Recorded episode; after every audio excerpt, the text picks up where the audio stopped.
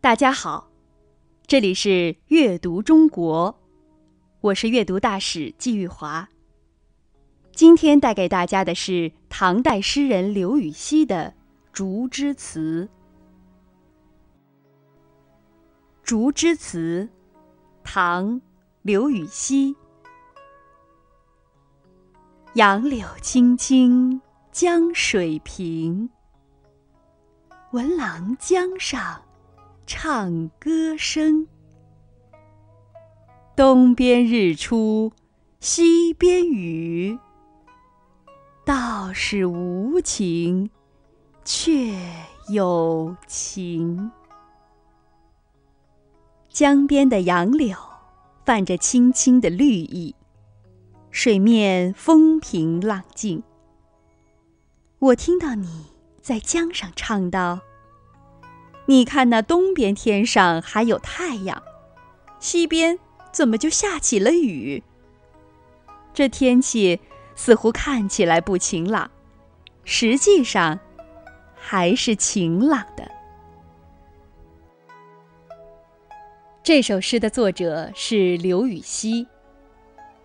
刘禹锡生于公元七百七十二年，唐代文学家、哲学家，字孟德，今河南洛阳人，自言老家是河北中山及河北定县。唐贞元间，即唐德宗年号公元七百八十五至八百零五年，着进士第。登博学弘祠科，授监察御史。刘禹锡曾参加王叔文集团，反对宦官和藩镇割据势力，被贬朗州司马，迁连州刺史。后来经裴度的鼎力推荐，任太子宾客，加检校礼部尚书，世称刘宾客。他的诗通俗清新。善用比兴手法，寄托政治内容。竹枝词、柳枝词和插田歌等组诗富有民歌特色，为唐诗中别开生面之作，有刘孟德文集。刘禹锡于唐穆宗长庆二年正月至长庆四年夏，在夔州任刺史，作竹枝词十一首。十一首竹枝词分为两组，这组作于另九首之后，大约是诗人前组九首完成后又重新创作完成的，又不想在前九首后面再加上十首、十一首之题，故又题为竹枝词二首。我们这里赏析的是其中之一。现在。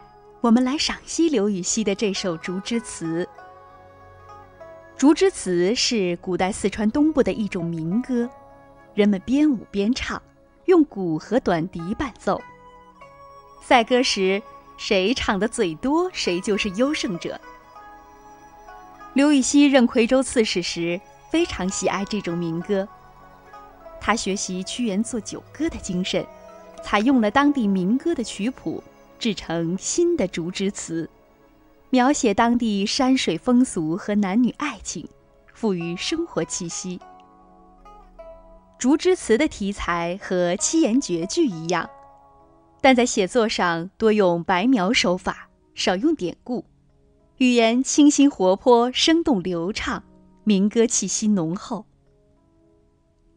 这首是描写青年男女爱情的诗歌。他描写了一个初恋的少女，在杨柳青青、江平如镜的清丽的春日里，听到情郎的歌声所产生的内心活动。首句“杨柳青青江水平”，描写少女眼前所见景物，用的是起兴手法。所谓兴，就是触物起情。它与后文要表达的情势并无直接关系，但在诗中却是不可少的。